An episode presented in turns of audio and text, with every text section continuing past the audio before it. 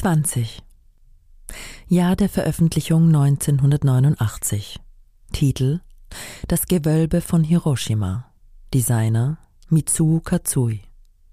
Kommentar vom Designer.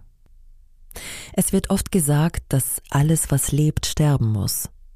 Diejenigen, die den Ruf nach Frieden erheben, kennen jedoch die höchste Freude am Leben denn sie wissen, dass der Mensch nur dann das Leben in vollen Zügen genießen kann, wenn er nicht von körperlichen Schäden bedroht ist. Vor nicht allzu langer Zeit sah ich ein Foto von Mamoru Horiguchi mit dem Titel Ein Achtel, das einen sinnlichen schwarzen Akt zeigt. Beinahe katatonisch und doch mit einem Gefühl akuter Anspannung war ich von dem Foto völlig gefesselt. Ein Monat verging und noch immer konnte ich es nicht aus meinen Gedanken vertreiben, im Gegenteil, mit der Zeit geriet ich immer mehr in seinen Bann. In jenem Dezember 1989 wurde Berlin vom Kalten Krieg zwischen den USA und der UdSSR befreit. In dieser anhaltenden Stimmung sah ich den deutschen Film Der Himmel über Berlin vom Regisseur Wim Wenders.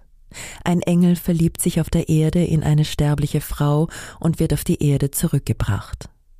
Als ich den Film sah, bekam der sinnliche schwarze Körper, der mich wochenlang heimgesucht hatte, sofort die Flügel eines Engels. Jedes Lebewesen hält inne, um den Himmel über sich zu betrachten und fragt sich nach den fernen Welten, die dahinter liegen. In der Tat können solche Überlegungen ein, wenn auch äußerst abstrakter, Beweis für die Existenz des Menschen sein.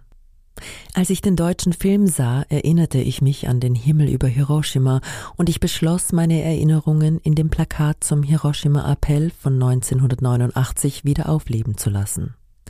Während der Herstellung des Plakats betrachtete ich zufällig mein sich entfaltendes Werk auf dem Kopf stehend. Da wurde mir klar, dass der Engel, der die ganze Zeit über in den Himmel aufgestiegen war, plötzlich kopfüber in die Tiefen der Hölle zu stürzen schien, Sofort beschloss ich, diese doppelte Interpretation beizubehalten und fügte die Überschrift Himmel oder Hölle hinzu. Wenn auch nur einer von zehn Menschen, die dieses Plakat in die Hand nehmen, dazu inspiriert wird, es umzudrehen und über die beiden Möglichkeiten und die beiden Wahlmöglichkeiten der Menschheit nachzudenken, dann wird er als Beweis für die Weisheit und den Mut des Menschen stehen. Ihm ist dieses Plakat gewidmet.